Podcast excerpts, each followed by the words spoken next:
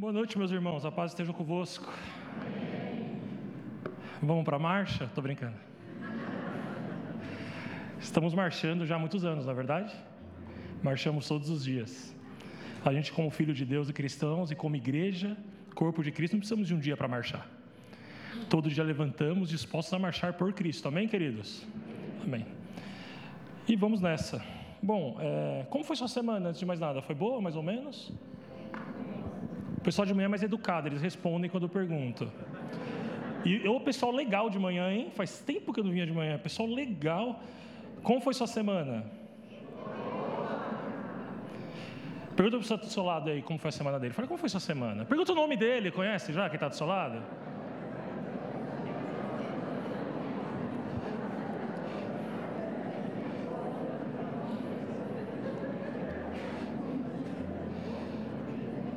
Foi boa, foi mais ou menos.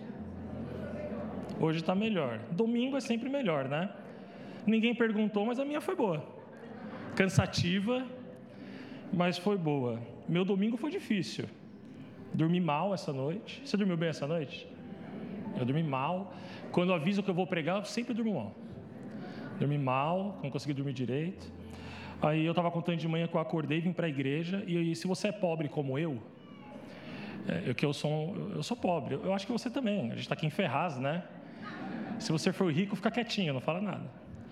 Mas eu tenho roupa de ficar em casa. Eu tenho roupa de sair. Eu tenho roupa do culto.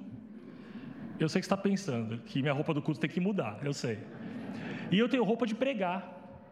Só que como eu prego pouco, é sempre a mesma roupa. Então é de pregar, de velório e casamento. E eu prego pouco, e eu trouxe a roupa passadinha no cabide e fui pregar de manhã. E eu descobri que eu engordei. Significa então que amanhã eu começo uma nova vida em nome de Jesus. Alimentação balanceada, caminhada. Quem já fez essa promessa, levanta a mão. Quem manteve, fica a mão levantada. Queria vergonha na cara, manteve nada? Ninguém mantém é muito difícil. É, sejam todos bem-vindos, né, os nossos visitantes. Para quem não me conhece, meu nome é Guilherme. Eu sou líder de jovens na nossa igreja já há oito anos. É, irmãos, não é fácil. Ore por nós. E hoje eu venho ministrar a palavra do Senhor aos nossos corações. Eu queria pedir que você fechasse seus olhos onde você está. E nesse momento requer uma disciplina no culto ao Senhor, que é o momento que nós esvaziamos a nossa mente e abrimos o nosso coração, amém? Nós falamos com Deus durante o louvor todo, não é verdade? Falamos que Ele é santo, falamos que o amamos, e agora está na hora de nós ouvirmos Ele falar conosco. Senhor Deus, amado Pai, eterno.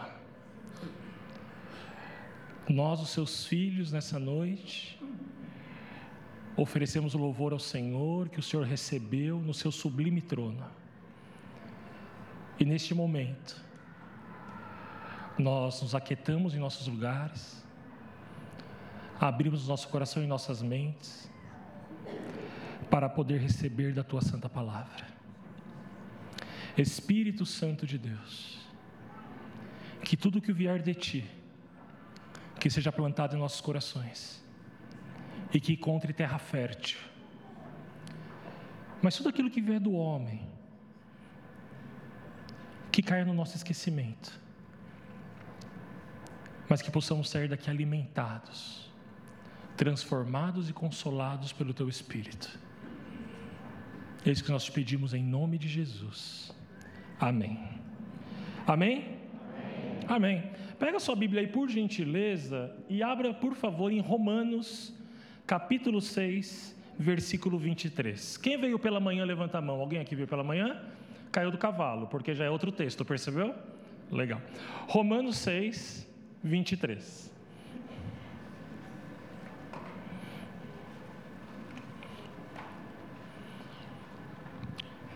Antes de nós lermos, eu quero alertá-lo acerca de algumas coisas. Preste atenção aqui, por favor. Primeira coisa importante: nós vamos partir do princípio do que é óbvio. Amém?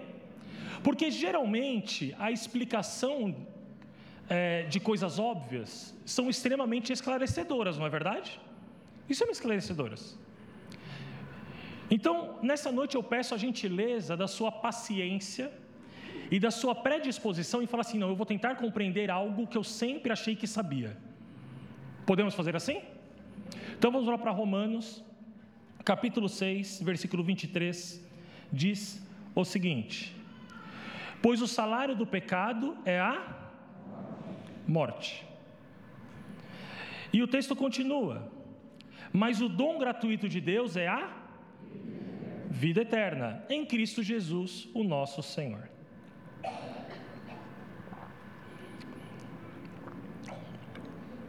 Eu nasci no lar cristão. Eu frequento essa igreja desde que eu me conheço por gente. E o tempo todo eu sempre ouvi que o salário do pecado é a morte. Só que quando eu era criança, e eu me lembro que essa confusão é muito real que eu tinha, eu, eu sabia que todos pecaram. Mas eu sabia também que Cristo tinha nos dado vida. E eu ficava bem em dúvida na questão material da coisa, que tinham irmãos que morriam. E era uma dúvida sincera mesmo. E a resposta ela parece muito óbvia. E ela de fato é. Na verdade, o salário do pecado é a morte, mas não é somente a morte física. Mesmo porque a Bíblia, em certa altura do Novo Testamento, e eu creio que em partes do Antigo também, começa a tratar a morte física como dormir no Senhor. E morte passa a ter outra conotação. Existe uma coisa também um pouco mais profunda. Porque se morte é o fim, como pode haver morte eterna? Eu morro o tempo todo?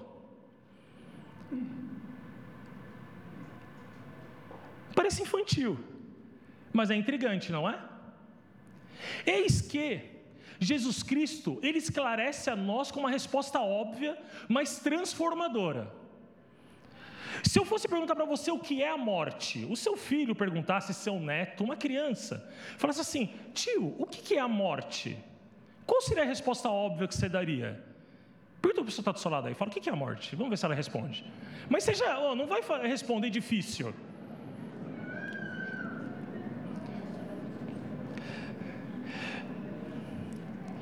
Eu espero que você tenha sido tão simples quanto eu e tenha respondido que a morte nada mais é do que a ausência de vida. É óbvio, não é? Ora, está morto aquele que não tem vida. E Jesus Cristo, ele vem revolucionar o nosso entendimento espiritual quando ele fala: Eu sou o caminho, a verdade e a vida. Se Jesus Cristo é a vida, significa então que ninguém chega ao Pai a não ser por Ele, porque o Pai é a vida.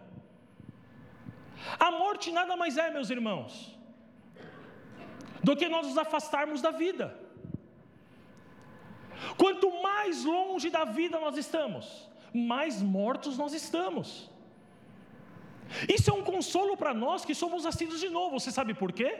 Porque os nossos irmãos, os nossos entes queridos, eles não morreram.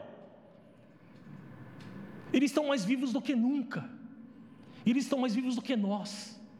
E eles estão adormecendo, esperando o grande dia que viveremos juntos. Mas essa é a primeira parte. Então nós aprendemos que a morte ela não existe. O que existe é a ausência de vida. Faz sentido para você ou não? A morte ela não existe. Existe a ausência de vida. Quando mais longe de Deus nós estamos, menos vida nós temos. É a mesma coisa que eu explico sobre as trevas. As trevas também não existem. Ela não existe em si. Pense comigo. Nós estamos aqui hoje, e eu falo assim: esse salão está muito escuro. Por gentileza, acenda a luz para que as trevas vá embora. Agora eu estou no sol do meio-dia. Eu falo assim: por favor, me traga um pouco de trevas. É possível? Não. Só é possível você retirar a luz.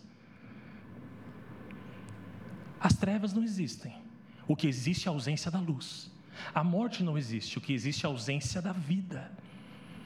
Então, quando mais longe de Deus nós estamos, mais mortos nós ficamos. Dentro dessa perspectiva, fez sentido para você? Sim? Irmão, seja educado, pelo amor de Deus. Parece oitava série. Eu vou perguntar de novo: fez sentido para você? Sim. Obrigado. Fez sentido para mim também. E como foi que nós, na verdade, herdamos a morte? Nós herdamos a morte através do pecado, porque o salário do pecado é nos afastarmos de Deus. Nós servimos um Deus santo, nós servimos um Deus puro, nós servimos um Deus perfeito. E nós somos furtados da vida a partir do momento que o pecado entra na nossa vida. E a péssima notícia dessa noite é que a Bíblia é categórica em dizer que todos nós nascemos pecadores. Ou seja, todos nós estávamos mortos.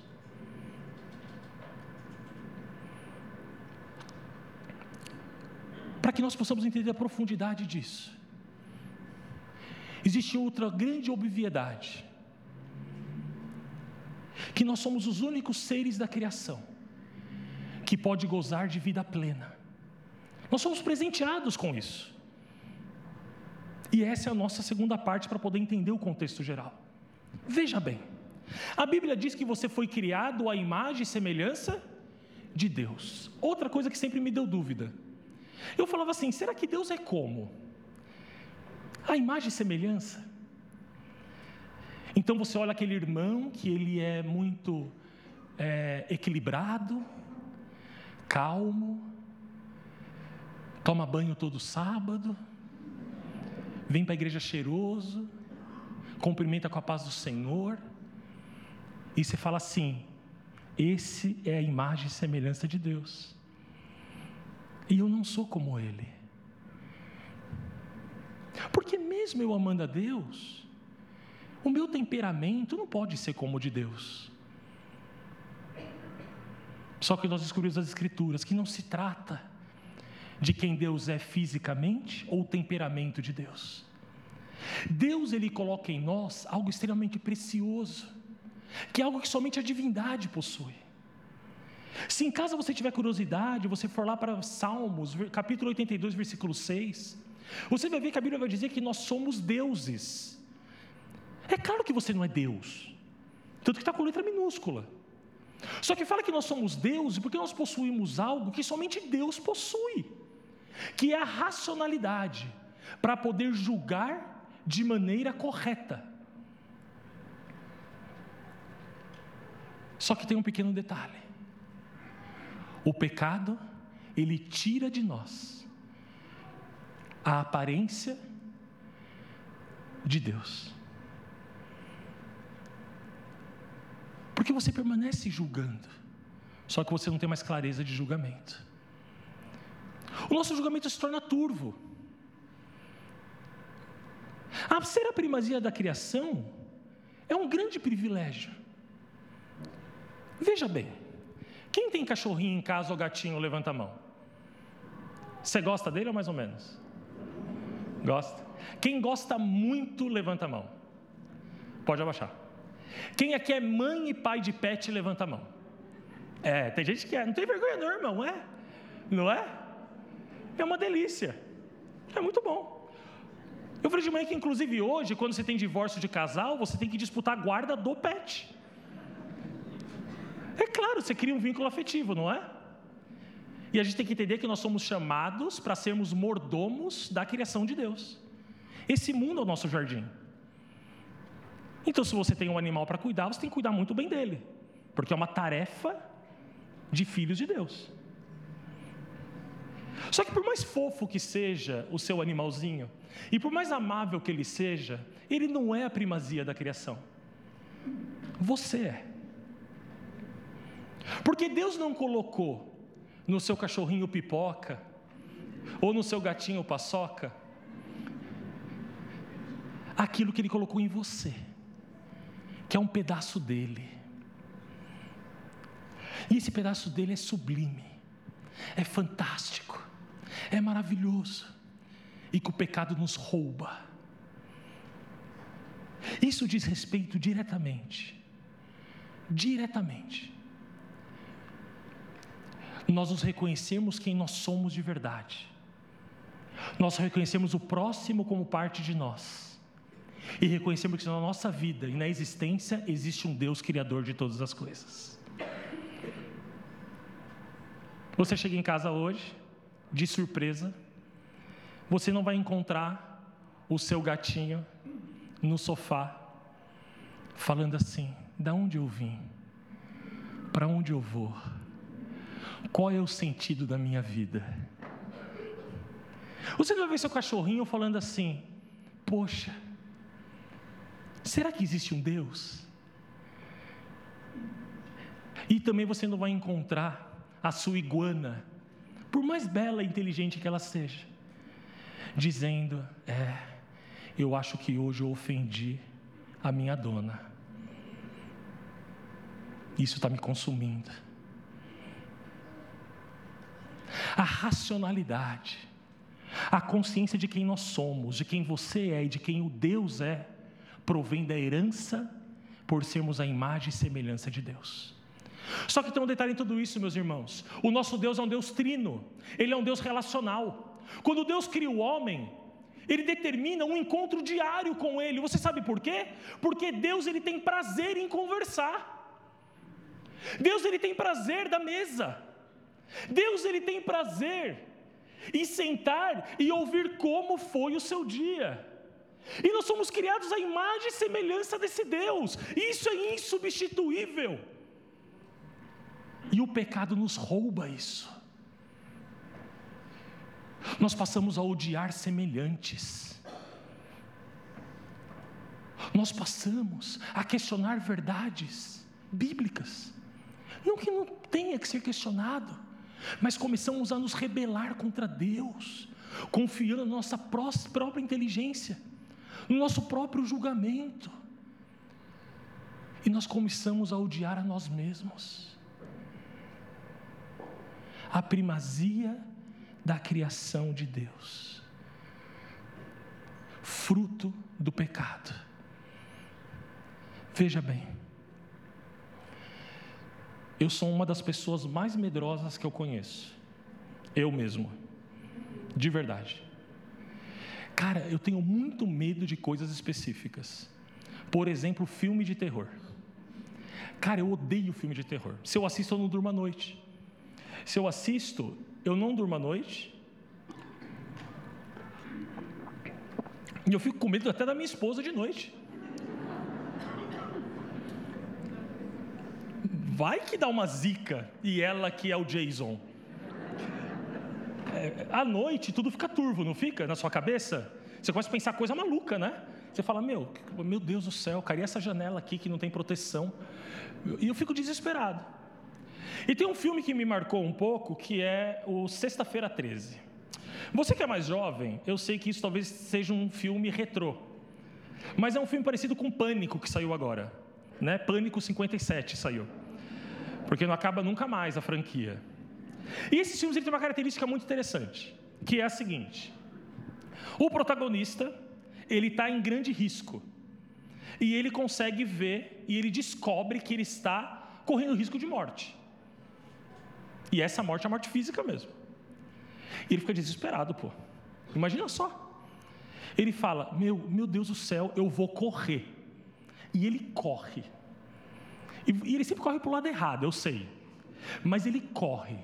E ele corre, ele corre, ele corre, ele corre, ele corre, ele corre, e corta pro vilão, e o vilão está assim. E ele corre. E aí no caminho ele tropeça e encontra uma arma. Pô, o cara corre muito e já tem uma arma. E ele corre e corta para o vilão que está devagarinho. E aí ele encontra o quê? Uma cabana. Óbvio, é sempre uma cabana. Irmão, se você estiver fugindo de alguém, não entra numa cabana. Não vai dar certo. Ele entra na cabana e ele tranca a cabana. E ele liga para a polícia. E a polícia atende. E vai vir a SWAT, o FBI, vai vir todo mundo. E aí ele fala: pô, corri muito, estou armado, a porta está trancada, eu vou sentar na minha cama.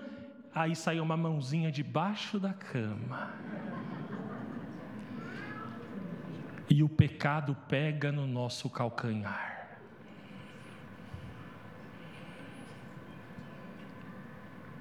Quantas vezes a gente não corre convicto de que estamos em plena santidade? Que a gente está muito bem. E a gente sai de cultos abençoados.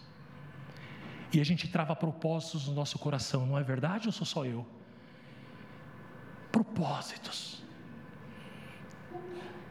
E aquele pecado que sempre te incomodou já está muito para trás, está longe, você já correu muito.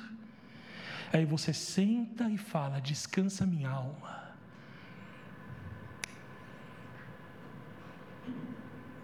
E ele está debaixo da cama. E ele te pega. Que tristeza. É uma tristeza profunda. Entenda uma coisa que eu vou dizer agora sobre a nossa palavra. Meus irmãos, nós vivemos preocupados com tantas coisas. Se prega tanto sobre o risco que o Satanás oferece à nossa vida e de nossa família, não é verdade? Está correto, porque diabo é o nosso adversário, ele ronda buscando alguém, alguém a quem ele possa tragar. Só que fala do diabo, fala do diabo, fala do diabo. E eu vou falar uma coisa para você hoje: nem tudo é o diabo. Nem tudo é o diabo. E aí nós falamos do mundo. O mundo, o mundo jaz no maligno, o mundo é um risco.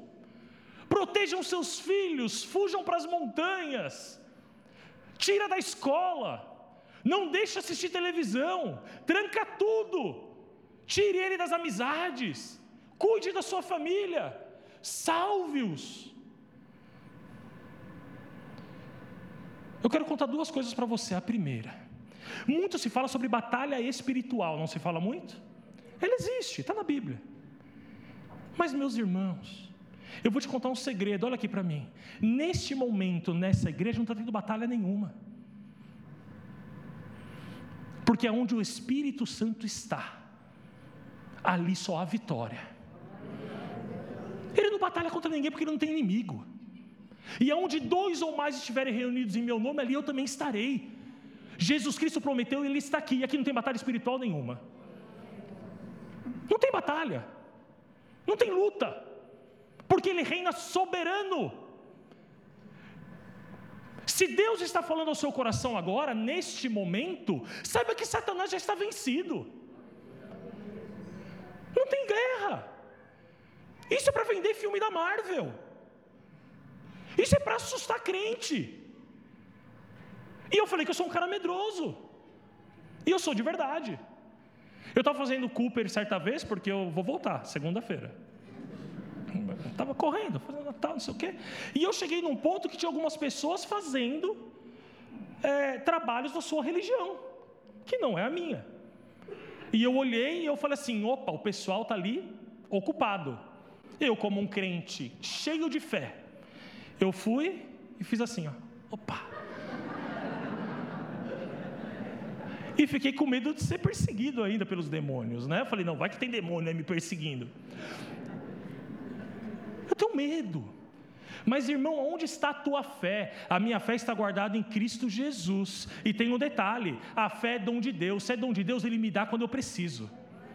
Porque dom não é superpoder. Ah, eu tenho dom de cura, traz todo mundo que eu curo, meu irmão. Isso é superpoder, pô. Quem cura é Jesus, e ele cura com propósito. Não é verdade? Quantos irmãos nossos enfermos partiram para o Senhor e nem por isso foram desamparados por Ele? É assim que funciona. O medo de Satanás não tem que existir. Nós temos que vigiar, mas não temos que temer do ponto de que Satanás, porque há alguém que nos guarda, e esse alguém é o Espírito Santo de Deus, e maior que está em nós que aquele que está no mundo. A segunda coisa é o medo do mundo.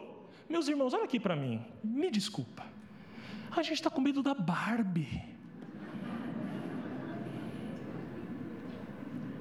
ponto que a gente chegou. Se fosse Mac Steel, comandos em ação, a gente está com medo da Barbie. Certa vez a minha filha, eh, a mãe foi viajar, a minha esposa, e nós fomos ao cinema, ela era bem pequenininha. E a gente assistiu um, um fatídico desenho chamado Cubo. Pô, cara, era muito louco, porque eu saí com medo de lá. É, era um desenho infantil, só que o moleque ele ganhou uma harpa que ele tocava e o espírito da avó que tinha morrido vinha visitá-lo. E eu assistindo, falando assim: nossa, isso vai contra toda a doutrina. Minha filha. E eu fiquei muito aflito de verdade. E eu fiquei em dúvida: o que, que eu faço? O que, que eu faço? E nós saímos do cinema, ela entrou no carro, ela falou assim: Papai, a mãe do vovô Joel morreu, né? Eu falei: Ih, vai querer comprar uma harpa. Vai querer invocar minha avó. Certeza, mano. Eu falei: Morreu. Ela falou assim: Mas ela está com Jesus, não tá? Eu falei, tá. Ela falou, então tudo que a gente viu não é verdade. Eu falei, não.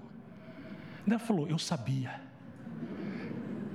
Meus irmãos, a semente do Evangelho que é plantada, não cabe a mim e você fazer germinar, isso cabe ao Espírito Santo de Deus. Você que é pai e mãe, olha aqui para mim, a semente que foi plantada no coração do seu filho vai germinar. A gente não tem que ter medo do mundo, porque maior o que está em nós do que aquele que está no mundo. O problema é que nós somos muito ansiosos e somos mesmos. E às vezes a semente, para germinar, você já plantou feijão na escola? A gente fica ansioso para ver o brotinho. Só que ele começa a nascer debaixo da terra, para depois aparecer e para depois dar fruto. Não desanime. O Senhor tem uma promessa sobre nossas vidas. O Senhor tem uma promessa sobre os nossos filhos. O mundo não nos ameaça. E nós não fugimos do mundo porque nós não estamos lutando contra o mundo. Nós não lutamos contra o mundo. Mas a pregação não é sobre essas duas coisas. A pregação é sobre um outro risco. E esse sim é pouco dito, que é o risco de tudo que nós falamos, que nos levou, nos levou à morte, nos separou da vida e nos afastou de Deus, que são os frutos da carne. A carne é o Jason. A carne, ela não morre. A carne, o tempo todo, nós temos que nos lembrar de enterrá-la. O diabo, ele nos tenta, utilizando a fraqueza da carne. A carne nos separa de Deus. E você fala, Guilherme, é verdade.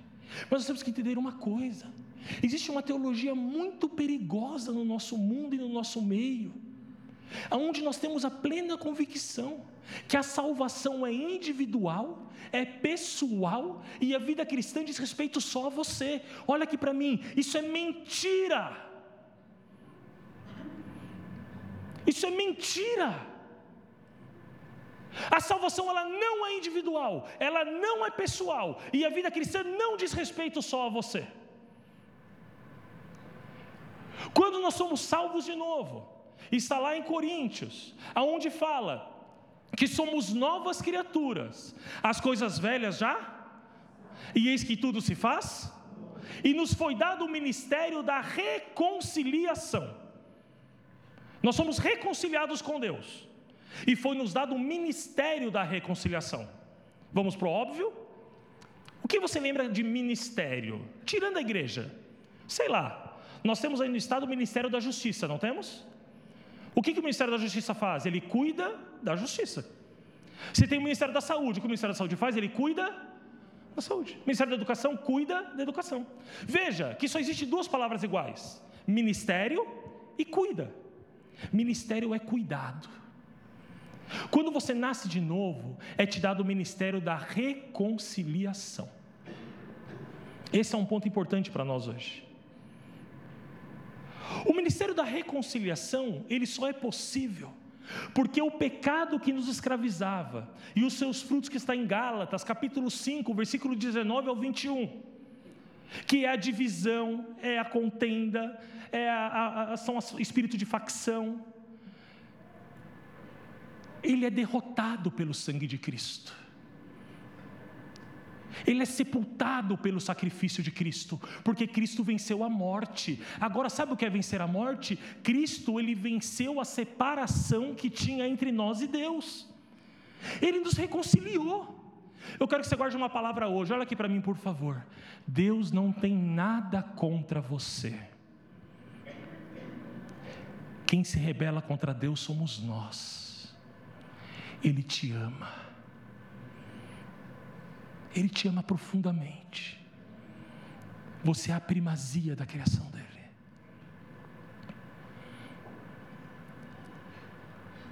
Quando o espírito da reconciliação vem sobre nós, não é simplesmente nos reconciliar com Deus, é a obra completa, é a obra relacional. Olha aqui para mim, preste atenção, por favor, para o que eu vou te dizer. É possível que a gente passe a cumprir os dois maiores mandamentos bíblicos nós passamos a amar a Deus sobre todas as coisas. Isso é dom de Deus. Ninguém ama a Deus por esforço próprio. Ninguém. Isso é dom dele. Você se sente amado por ele, passa a ser grato e o ama também. E o amor que está lá em Coríntios, se eu não me engano, que o apóstolo Paulo diz, é um amor que não arde interesse, que não tem ciúmes, não tem inveja, é um amor genuíno. Você passa a amar Deus não pelo que Ele vai te dar, mas por quem Ele é. As igrejas que prometem amor a Deus pelo que Deus deu, isso é um problema, meus irmãos, porque nós temos exemplos bíblicos de pessoas que morreram na miséria que foram assassinadas, queimadas vivas, esfoladas, cortadas ao meio. Ou nós nunca lemos Hebreus capítulo 11?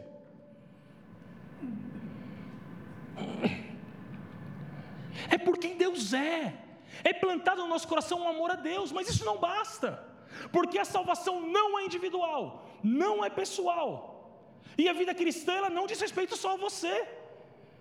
Porque fala ame a Deus acima de todas as coisas e ame ao seu próximo como a você mesmo.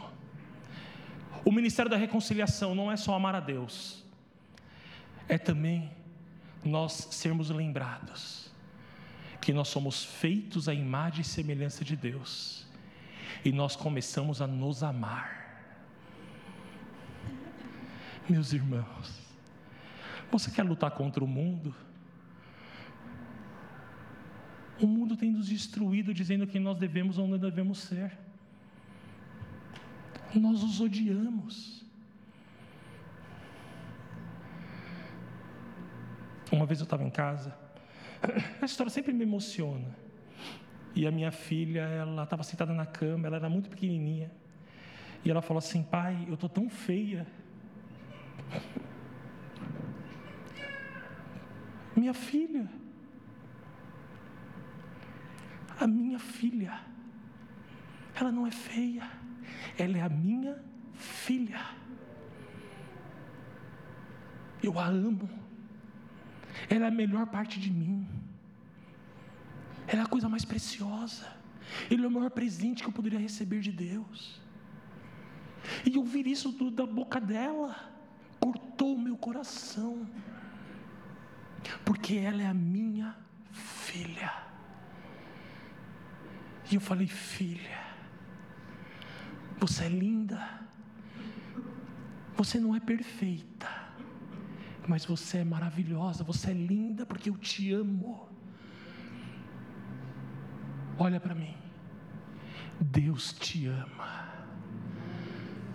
você é a primazia da criação dEle, e Ele te ama com seu temperamento, Ele te ama como você é. É claro que quando você nasce de novo, você passa a ter a percepção de quem você é de verdade em Cristo. Não é quem você era antes, é quem você é agora. Essa é a revelação da reconciliação. É quem você é. Não é quem você pensa que é, não é quem as pessoas dizem quem você é, é quem o seu Criador diz que você é, e Ele fala: Você é meu filho e minha filha amada. Quando tomamos consciência disso, nós entendemos também que é impossível odiar o próximo. Você sabe por quê? porque nós passamos a amá-lo como nós os amamos, porque nós estávamos mortos em nossos pecados e delitos, conforme Efésios capítulo 2, versículo 1 e 2 e 3. Nós estávamos como eles, mortos em nossos pecados e delitos, sendo levados pelas paixões e pensamentos deste mundo. E quando nós olhamos aqueles que ainda não se reconciliaram, nós lembramos que o nosso papel como cristão é ser ministro da reconciliação. E ministro da reconciliação não é destruir ninguém, não é lutar contra ninguém, não é agredir ninguém, não é xingar ninguém. Ser ministro da reconciliação é fazer com o outro o que Cristo fez com você e comigo é lembrar de quem nós éramos. Meus irmãos, nós estamos perdidos. E ainda assim, quando corremos muito, nós somos constantemente lembrados que a carne ainda está viva, e temos a pachorra de nos colocar em cima de um pedestal e olhar para aqueles que ainda não foram revelados, e que é a nossa função construir pontes, e não empurrá-los do precipício e os criticamos. Mas não é uma crítica construtiva, é destruidora, é avassaladora. Se eu pudesse, se eu pudesse, eu pegaria cada membro da nossa igreja, não que aqui seja um problema, mas só para ter a experiência, e faria um estágio de um mês no grupo de jovens Porque quando você lida com a vida de verdade, e não a vida construída dentro de um templo, ou a vida de hipocrisia de uma casa, porque todos nós temos os problemas, não temos? Todos nós temos pecados ou não temos? A nossa perspectiva muda, porque nós nos lembramos que estávamos mortos, e pela graça de Deus nós somos resgatados, e essa graça é tão grande que não vale só para mim, vale para o mundo todo. Ministério da reconciliação. Nós não fomos chamados para condenação. Nós não fomos chamados para empurrar as pessoas do precipício. Nós fomos chamados para expandir o corpo de Cristo. Você não foi chamado para transformar ninguém. Quem aqui consegue convencer alguém de alguma coisa, meus queridos? Eu sou São Paulino, graças a Deus. O Espírito Santo, ele me tocou. Quem aqui não torce para o São Paulo, levanta a mão. Ok, pode abaixar. Eu vou falar algumas coisas e espero que você se sensibilize, pode ser? Vamos lá. Primeira coisa: é o único time brasileiro que tem três títulos mundiais. É verdade. Ele, um, ele, tinha o maior estádio particular do mundo até algumas décadas atrás. É um time de grandes glórias e vitórias. Tem a camiseta mais bonita do futebol mundial. Você que levantou a mão, você mudou de ideia? É impossível. Você não consegue mudar de ideia, você não muda a ideia de ninguém. Você não muda a ideia política de ninguém. Você não muda o time de ninguém. Sabe o que você está fazendo? Brigando. Você não muda a sexualidade de ninguém.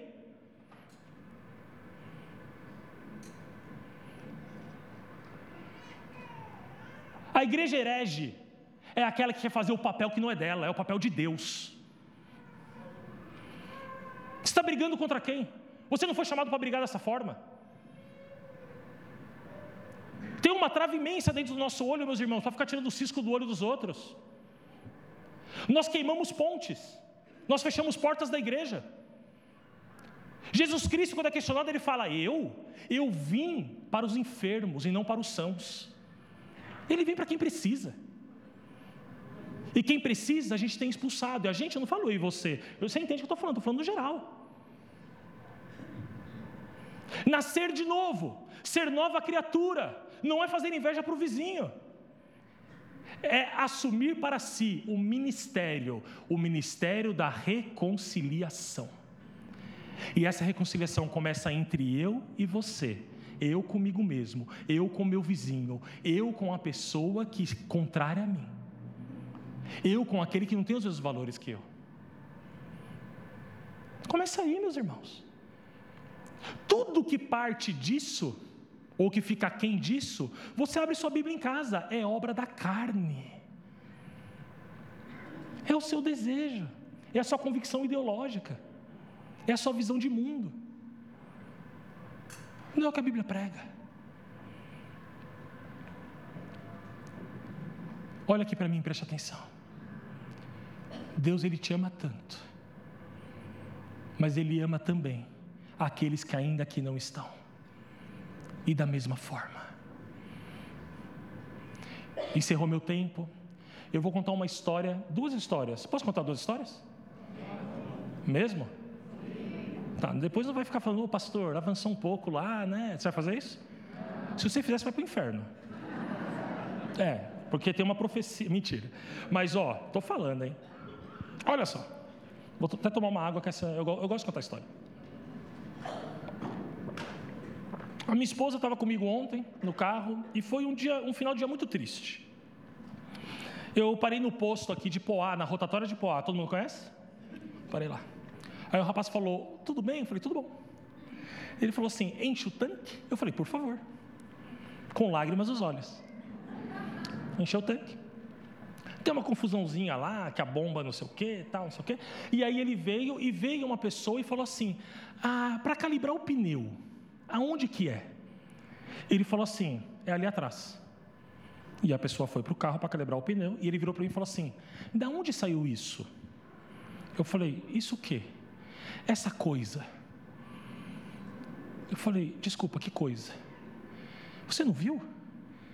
Ele estava com roupa de mulher, sapato de mulher, é um homem. Meus irmãos, isso me corta o coração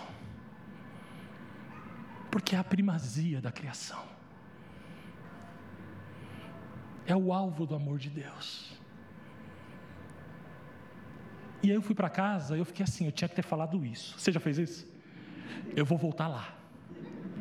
Eu vou voltar lá, vou pedir para algum amigo meu vestido de mulher só para eu ter a oportunidade. Eu fiquei pensando, eu falei, o que eu vou fazer? Eu falei para ele assim: é, eu acho que cada um faz o que quer da sua vida. E o princípio do respeito é entender isso. E ele falou: Ah, tá bom, já terminou aqui. Só que eu queria falar para ele é o seguinte, meu querido, ali está a obra-prima de Deus, é lá. Se Jesus estivesse naquele posto de gasolina, sabe o que ele faria? Ele ia até aquele carro, ele entraria no banco do passageiro, e ele falaria coisas tão íntimas e tão pessoais àquela pessoa que arderia no seu coração e sua alma seria transformada.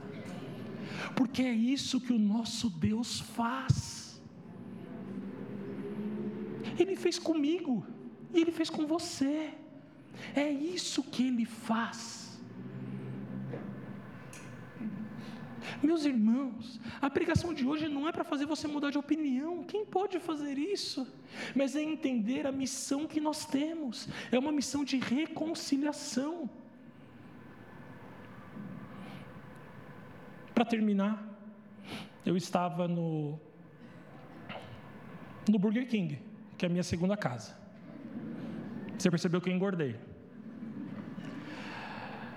O Burger King, meus irmãos, se você ler ao contrário, está escrito casa do diabo. Mentira, estou brincando. É, é, impressionante, eu vivo lá, é, é, muito louco. E a gente que é pobre, você fala assim, meu, eu vou lá para quê? Para compensar no refil. Então eu vou lá e eu tomo, mano, 20 copos de refrigerante. E eu falei de manhã que eu acho que isso é uma punição de Deus sobre a minha família. Porque o meu irmão tomou refrigerante e não pagou no Burger King. Não sei se vocês ouviram isso da boca dele. E Deus falou: Ah, é? Sua família vai compensar agora, você vai viver lá. E vivo lá. E eu fui pegar refri. E um cara virou para mim e falou assim: É chá? E eu falei: É. E fui sentar. Oh, mas eu sentei, a minha esposa é testemunha Ana Clara, a minha filha também. Eu falei assim: Mano, que cara feliz. Oh, sem zoar. Eu falando, desculpa, eu não estou no retomada. É, falando sério. O cara, Eu falei, nossa, mas que alto astral, que vibe positiva, que energia positiva emana dele. Mas, nossa, né? Que coisa bonita. E, e de verdade, você já conversou com alguém assim? É contagiante. E eu sentei. E quando eu sentei, ele sentou atrás de mim, estava ele, uma mulher e uma criança. Eu deduzo que seja a família dele. E ele fez uma ligação de vídeo. Ah, meus irmãos. Ele falou assim: Ricardo, tudo bom? Eu estou te ligando para te dar uma notícia. Jesus me encontrou.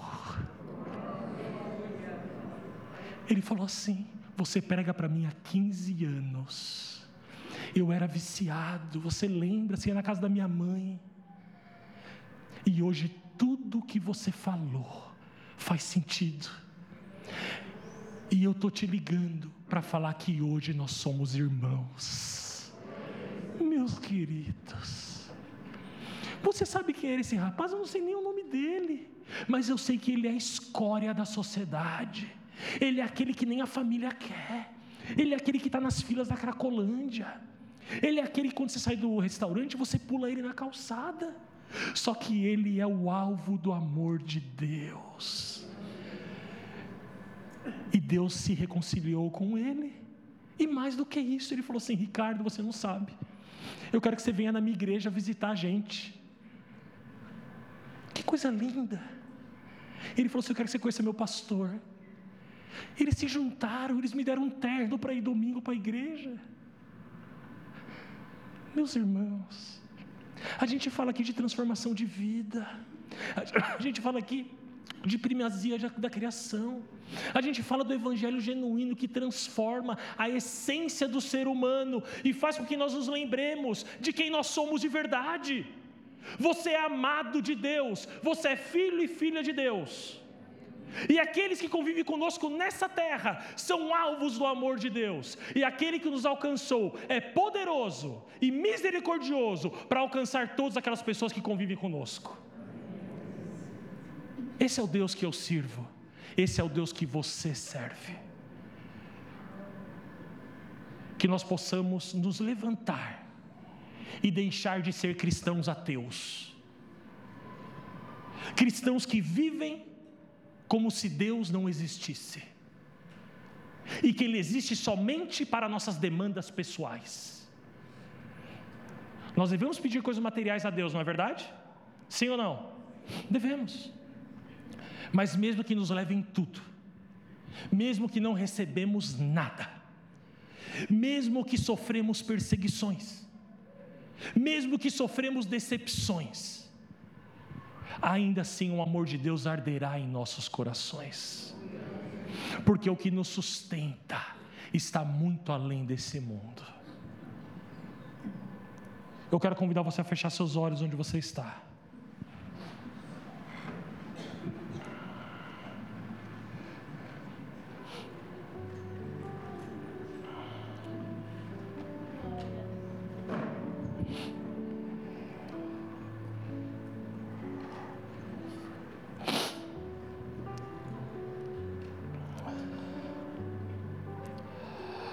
Antes de você levantar hoje de manhã. Jesus já tinha preparado tudo para te encontrar aqui. Tudo. Tudo. Às vezes, você pode estar tendo a impressão errada de como Deus te vê. Meus queridos, Deus ele te ama tanto. Obrigado. Deus ele tem tanto prazer, tanta alegria, como um pai que vê o próprio filho. E nessa noite, Ele está mais uma vez estendendo as mãos para você.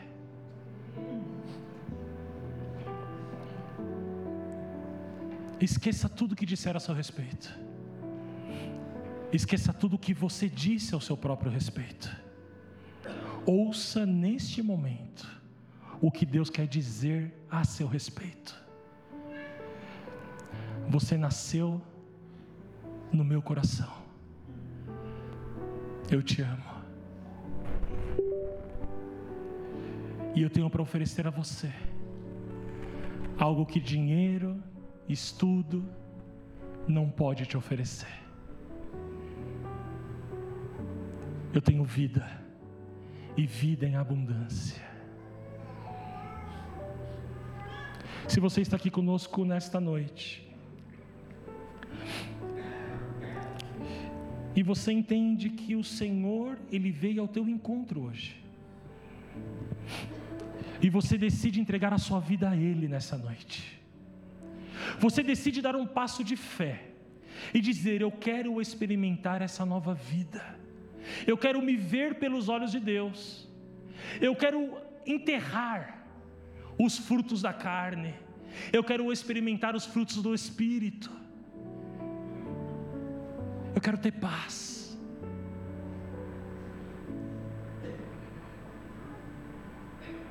O Senhor já estende as suas mãos a você.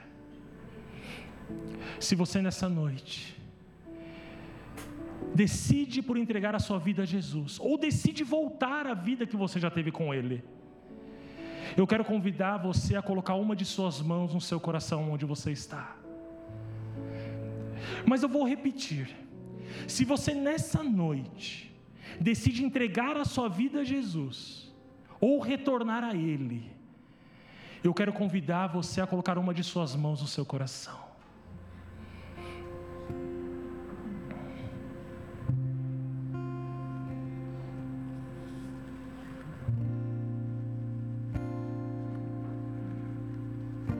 Você coloca a mão no seu coração, fale com Ele agora, Ele está te ouvindo.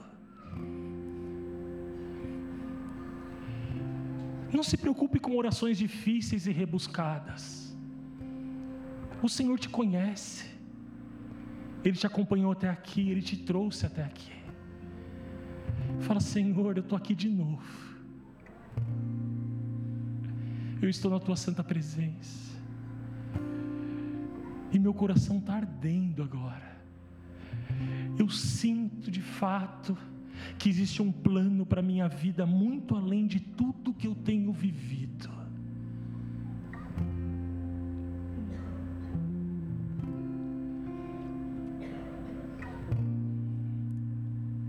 Deus está aqui, meus irmãos.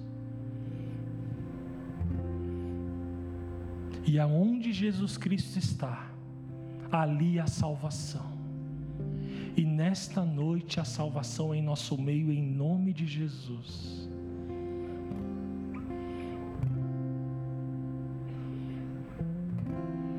Você colocou a mão no seu coração. Estamos todos de olhos fechados. A não ser eu que estou aqui em cima, agora com os olhos abertos. Você colocou a mão no seu coração. Eu queria muito poder orar por você. Você pode levantar uma de suas mãos para que eu possa te ver? Amém. Amém. Amém. Amém. Amém. Amém. Amém. Amém. Você pode abaixar sua mão agora. Você com a mão no seu coração, que se entrega a Deus hoje. Se você não sabe muito bem como orar ou como falar com Ele, eu tenho uma sugestão a te fazer. Você pode falar aí no seu lugar, no seu coração. Fale, Senhor Deus.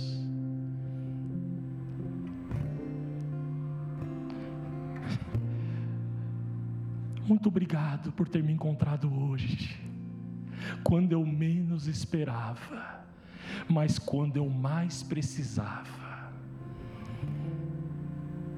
Senhor, obrigado pela nova vida. Eu convido o Teu Espírito Santo a vir habitar no meu coração. E que a partir de hoje, as coisas velhas fiquem para trás e que tudo se faça novo.